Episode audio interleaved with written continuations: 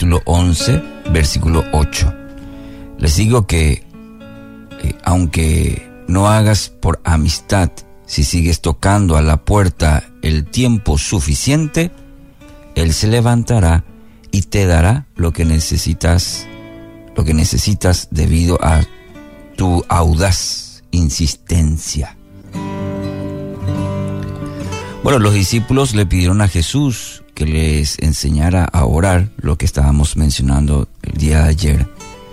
Y es interesante notar que a diferencia de los métodos actuales de enseñanza, ellos le propusieron el tema mm, al maestro, cuál, cuál sería el tema a desarrollar. Y resultó aún más interesante observar que Jesús accedió al pedido de los discípulos. En respuesta a este pedido, Jesús les compartió la oración que hoy conocemos como el Padre Nuestro. Quizás percibió que los discípulos creían que el tema de la oración solamente pasaba por usar eh, las palabras correctas. O es posible que su propia experiencia le enseñara que otros elementos eran tan vitales para la vida de oración como las palabras que uno dice sin saber a ciencia cierta, diríamos, cuál fue eh, su motivación, observamos que Jesús decidió resaltar dos actitudes que son vitales en el camino a aprender a orar.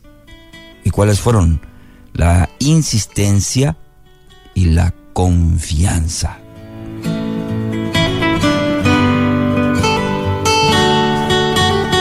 Insistencia y confianza.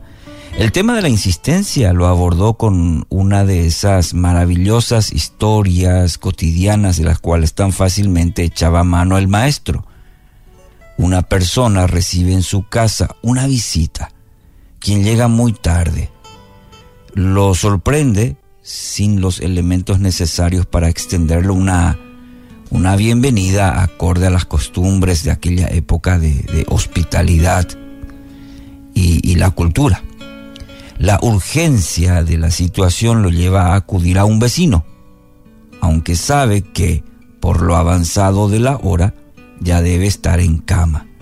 No obstante, prefiere fastidiar al vecino que quedar mal con la visita. La respuesta inicial no es alentadora. No me molestes. La puerta ya está cerrada y mi familia y yo estamos acostados. No puedo ayudarte. Está ahí en el versículo 7. Eh, titubeó quizás por un instante y luego decide volver a golpear la puerta. Corre el riesgo de ofender al vecino. Pero la deshonra de mandar a la cama la visita sin comer es más fuerte. Mañana podrá aplacar el enojo de de su prójimo con algún gesto quizás conciliatorio. El punto que quería dejar en claro el Señor era que la oración raras veces recibe respuestas instantáneas, rápidas. Desconocemos lo que ocurre en la en, esfera espiritual cuando un discípulo ora, cuando un creyente ora. Nuestro Padre pareciera que se demora en la respuesta para forjar en nosotros un espíritu de eh, intrepidez, diríamos, que nos libra de las fragilidades del entusiasmo momentáneo. Es decir, a veces oramos y queremos esa respuesta rápida, eh, todo automático, y Dios quiere forjar en nosotros un, un espíritu ¿sí? de, de perseverar, de insistir, de confianza. Quien desea aprender a orar debe prepararse para combatir, en primer lugar, el desánimo. Esa voz interna que siempre nos susurra al oído, mm, no pierdas tiempo, no va a pasar nada. Eh, son esas voces internas que el enemigo siempre pone.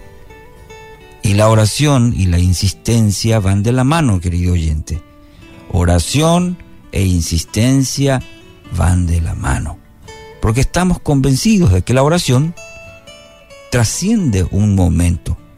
Es un proceso en el que están en juego muchos elementos.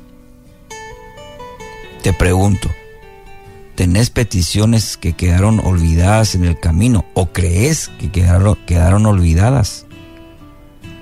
¿Por qué no aprovechar este día para volver a golpear las puertas del cielo? En algún momento vendrá la respuesta, pero vendrá en el tiempo de Dios. Quiero dejarte con el versículo 9 y 10 para que sigas reflexionando y tu espíritu se fortalezca. Quizás esas oraciones, quizás hoy despertaste, levantaste con esa oración, pareciera que nunca va a ser contestada. Quiero animarte con esta palabra. Así que les digo, sigan pidiendo y recibirán lo que piden. Sigan buscando y encontrarán. Sigan llamando y la puerta se les abrirá. Pues todo el que pide, recibe. Todo el que busca, encuentra. Y a todo el que llama, se le abrirá la puerta. Es palabra de Dios